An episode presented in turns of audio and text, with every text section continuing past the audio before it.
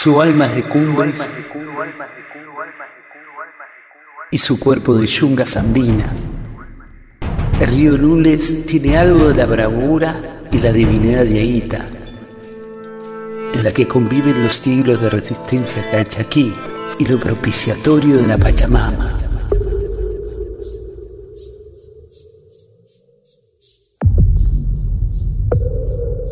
También este río tucumano tiene un poco de la fuerza de las guerreras amazonas que recibieron a flechazos a los conquistadores.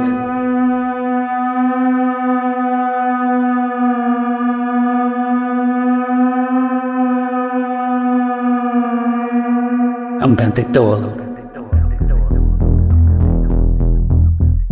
este río posee la misteriosa identidad del pueblo Lule.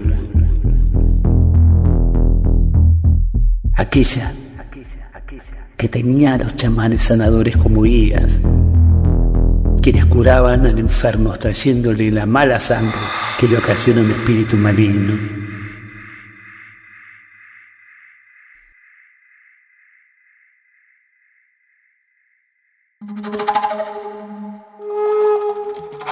¿De cuánta sangre está hecha el alma del río Lule?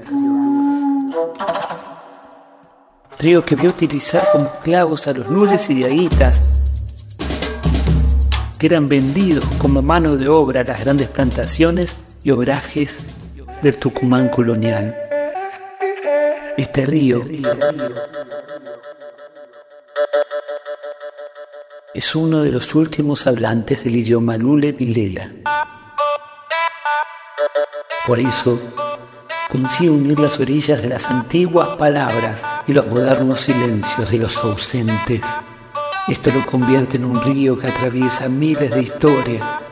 La mayoría de ellas jamás llegarán a ser libros, ni series de Netflix que entretengan a los que se aburren en las grandes ciudades, aunque esas historias se manifiestan en apariciones, sueños y baguala de sus orilleros y orilleras, y de todos los que alguna vez lo navegaron los que han pescado, los que se ahogaron o los que fueron bautizados en él, los que han construido puentes y quienes los han visto caer, o llevarse consigo vaquitas, mulas, canoas, ranchos, zambas de Yupanqui y vidalas que Leda Valladares rescataba de todo lo que los lules callaron y que el tiempo había transformado en piedras.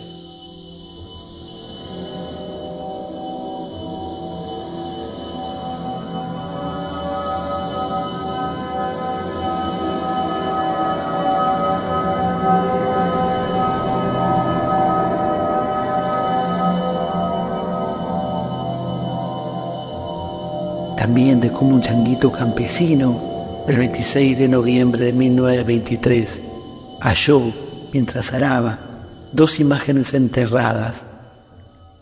Eran, eran de la Virgen Morenita. A una la puso en resguardo, la otra, según cuenta la leyenda, subió al cielo en medio de un refusilo, segundos antes de que se desatara la tormenta.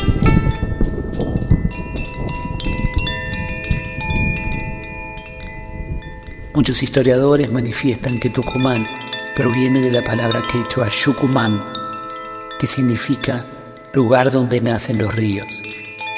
Aunque Lules es algo más que un curso de agua, este río es un lugar de encuentro de culturas una voz que viene de antiguos tiempos para afirmar. Nosotros estuvimos, estamos y estaremos aquí.